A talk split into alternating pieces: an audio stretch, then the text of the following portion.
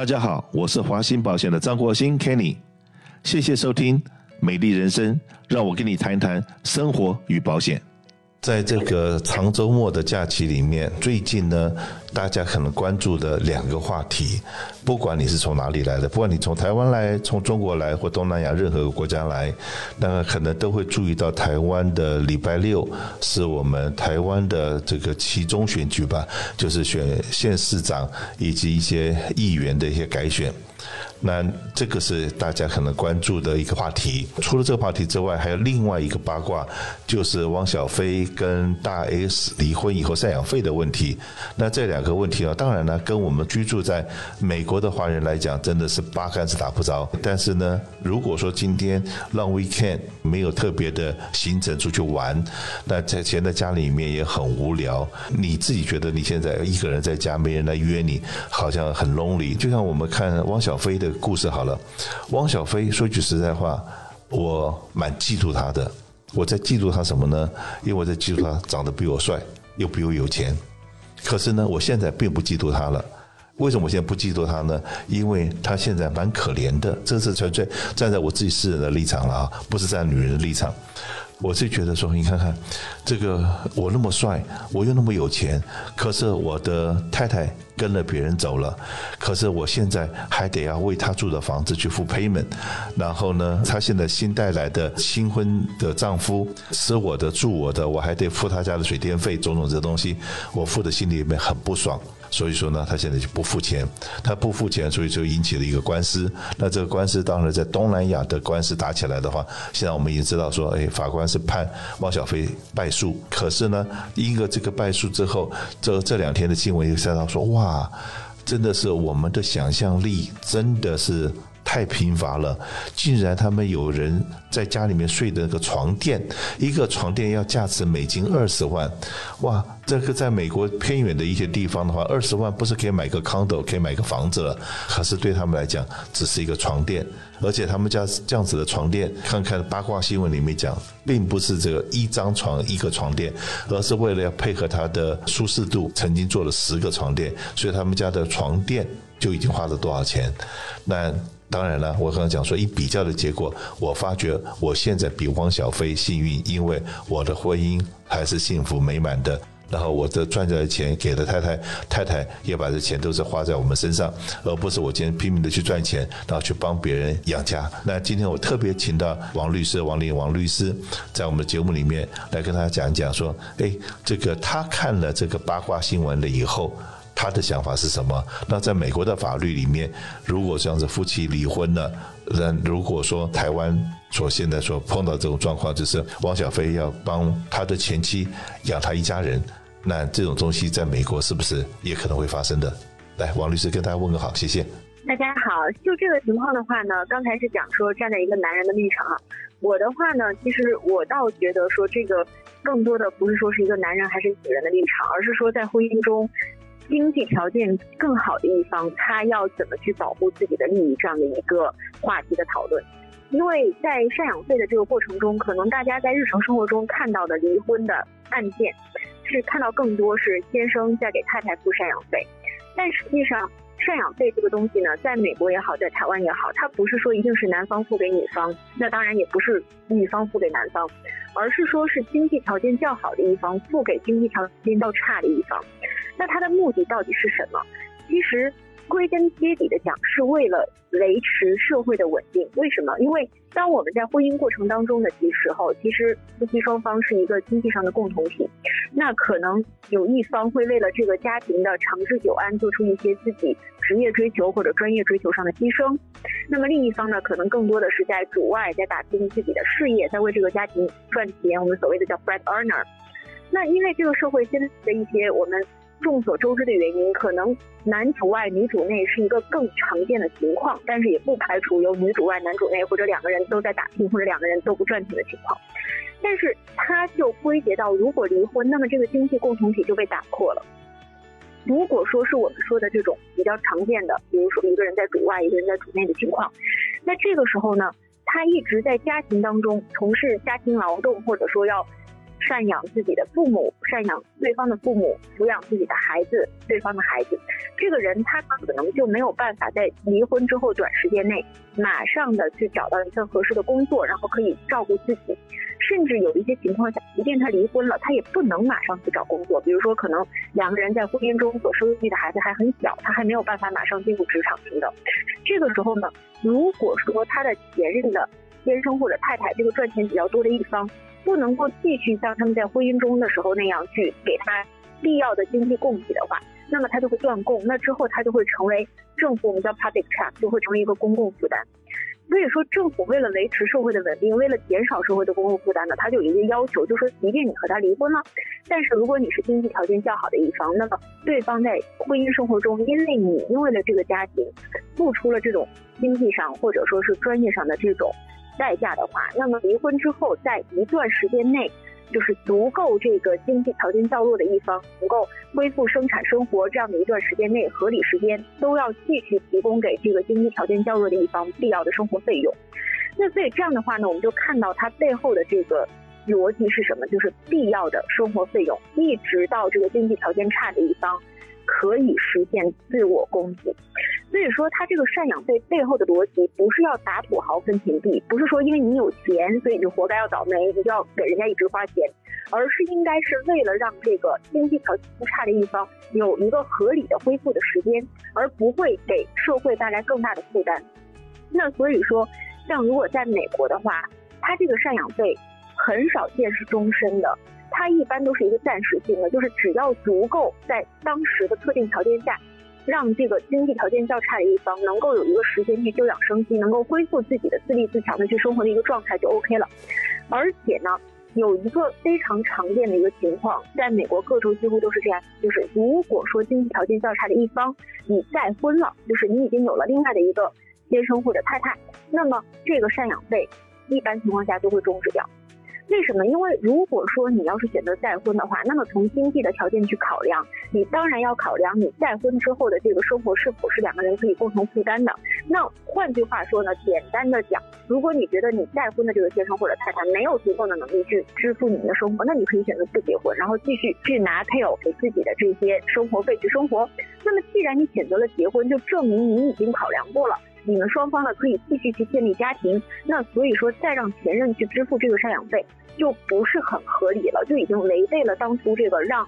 经济条件较差的一方恢复正常的生产生活这样的一个目标。所以说，在美国的现行的这个法律规制下，如果说像今天这个大 S 或者汪小菲的事情发生在了今天的美国的话，我想在非常大的一个可能性，就是一个 probably 的一个可能性是。汪小菲是不用再继续给大 S 付这个赡养费的，因为大 S 已经有了这个新的先生，有了这个具俊晔，对吧？那但是呢，看到台湾的这么一个规定，是最后是汪小菲是败诉的，所以我们也可以看到，其实法律确实是有它的地域性。那么每一个国家或者地区，它的法律呢都有它自己的这个历史背景和社会文化的支撑，所以说台湾可能就会支持说，因为你在离婚的时候有过这种赡养费的条款。所以说呢，你要一直执行下去。那么，但是如果在今天的美国，即便我有白纸黑字的这样的赡养费条款，其实原来的这个配偶再婚这个事情，都是一个重大的可以变更的事项。所以这是我的一个基本分析，谢谢。是的，那听你这么一讲的话，也就是说，当我如果跟别人同居，我决定用同居的方式，而不是结婚的方式。那如果说当初的赡养费的条件已经写好了，我只要不结婚，你就这个钱就得要付。但是这个付的时间，我也知道说，应该不是付他一辈子，而是刚才以以刚王律师的这个理论来讲的话，是一个过渡期。比方讲，我们结婚了十年，很可能这个过渡期是三年或五年或者多少年。而不会是说未来的你的终身应该是这样子意义吧？还是今天我只要耍赖，我只要不工作，我只要赖在那方，你就得养我一辈子？这个耍赖是不可以的，因为他是说就是有合理的这些的时间，不是说他如果一直不工作，对方就一直要养他。是说只要在合理的情况下，就是在法律上有一个非常标准叫 reasonable person，就是合理的人，就是说和这位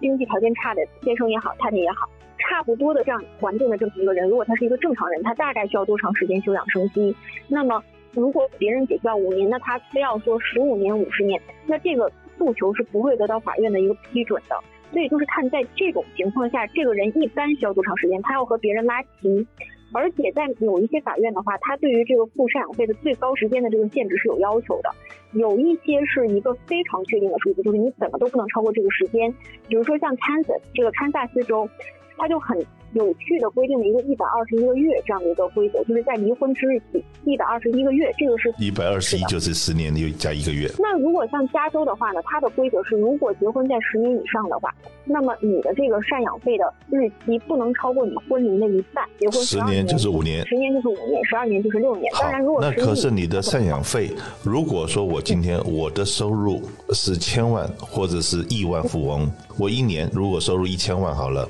那如果说我是法官，我认为说一个人，我可能一年三十万的，因为要在美国要赚个三十万的收入都不容易啊。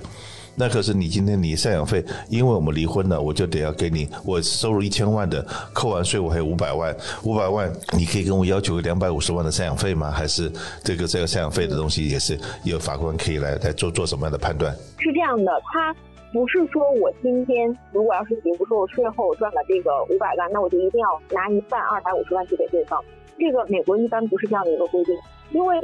美国还是我们回到这个赡养费的初衷，它不是为了打土豪分田地，不是说我俩见面就要分一半，而是说它只要能够维持这个经济条件较差的一方一个基本的生活，但是基本生活也不是说让他天天去和政府申请救济，然后让他流落街头能够活着，不是这样。就是让他有一个合理的一个生活环境，就是他的头上还有片瓦，他有正常的一日三餐，他有正常的一些社交和生活，他是这样的一个标准。所以这个标准呢，首先如果我们要是说具体数字的话，其实这是一个非常考验法官他的一个个人判断的一个事情，就是没有一个州它是规定说这个赡养费就一定在百分之多少，这个是没有的，这个要看法官自己的一个个人判断。但是也不会说，就是这个赚钱多的配偶一半要拿出来，这个也是不现实的。一般就是这个赚钱多的配偶要拿出合理的一个补偿来，让这个经济条件较差一方有一个合理的生活为限。而且它在数量上的话呢，各州有一个不成文的规则，就是他不会把它写到判决书当中。但是如果你计算一下，你多少个案子合在一起计算一下，就会发现它有一个百分之七十规则，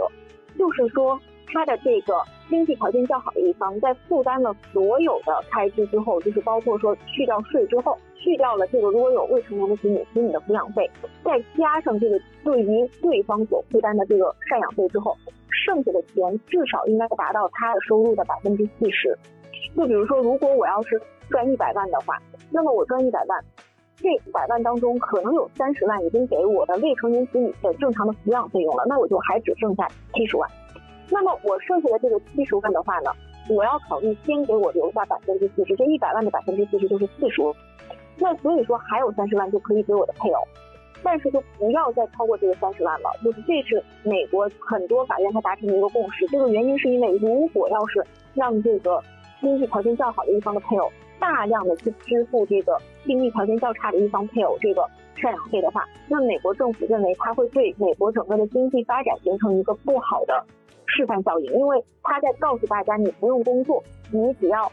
比对方赚的少很多，你就可以和对方对半分。那这样的话，其实我为什么还要工作？那我就在家里面不是很舒服，我还可以拿到那么多钱，和我天天在外面打拼的配偶拿到的钱一样多。所以这个不是这个鼓励经济往前发展、鼓励个人奋斗的国家它的一个初衷。所以在这一点上来说，不会是见面分一半，一般会比一半要少。甚至如果说我们的这个资产就是另一半赚的很多的话，那你可能会比对方就是他的一半要少很多，因为可能比如说他赚千万，但是三十万已经够你的生活了。那你就不会说，因为他赚到一千万，你就拿五百万，你可能只能拿二十万，是这样的一个结果。那我不知道王律师在美国这边的话，会不会因为大家请的律师不一样，然后有的人比较强，有的比较弱，然后会影响到整个的判决结果呢？嗯，我想对于律师这块的话，他肯定这个律师的能力是会影响到这个判决的结果的，甚至连法官个人的喜好都可能会影响到这个判决的结果。比如说像个律师个人能力这个方面来讲的话。那比如说像这个，你在申请赡养费的时候，不是说我可以凭空拿出一个数字来，那我要证明说我为什么能够合理化的说我需要每个月，比如说三十万，那我为什么需要每个月三十万才能够去支撑我正常的一个正常的生活，那不是很奢华，但也不是说很 shabby，就是一个很正常的生生活。那这方面就是要看这个律师他的一个举证的能力，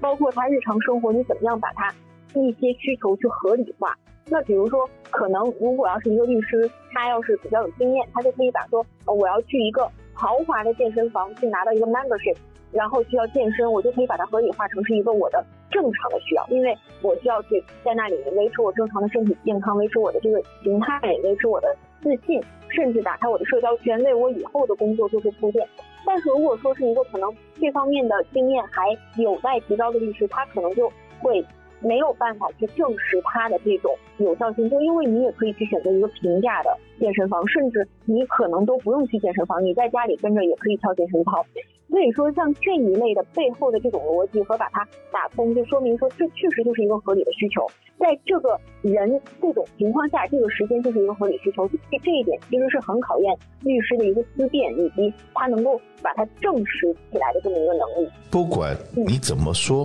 不管你怎么看，不管你怎么想，我在讲。现在是 long weekend 的时间，你很可能 lonely 的一个人在家，尤其这两天洛杉矶的天气也是有点阴阴的，天气有点冷，然后让每个人都有点忧郁。那你就去想想看，你跟汪小菲比起来，你虽然没有他那么帅，没有他那么有钱，可是你不用去帮别人。养太太、养小孩，呃，他住你的、吃你的，那这样比较起来的话，我相信的忧郁症会比较好一点。今天只是这个因为 Thanksgiving 跟你八卦一下，那这个很谢谢王律师今天来跟我们分析了一下美国的，万一碰到这样子的状况之下，会会是什么样的结果？那下个礼拜如果有机会，我们再请王律师再跟我们来聊聊别的话题。谢谢。好的，谢谢。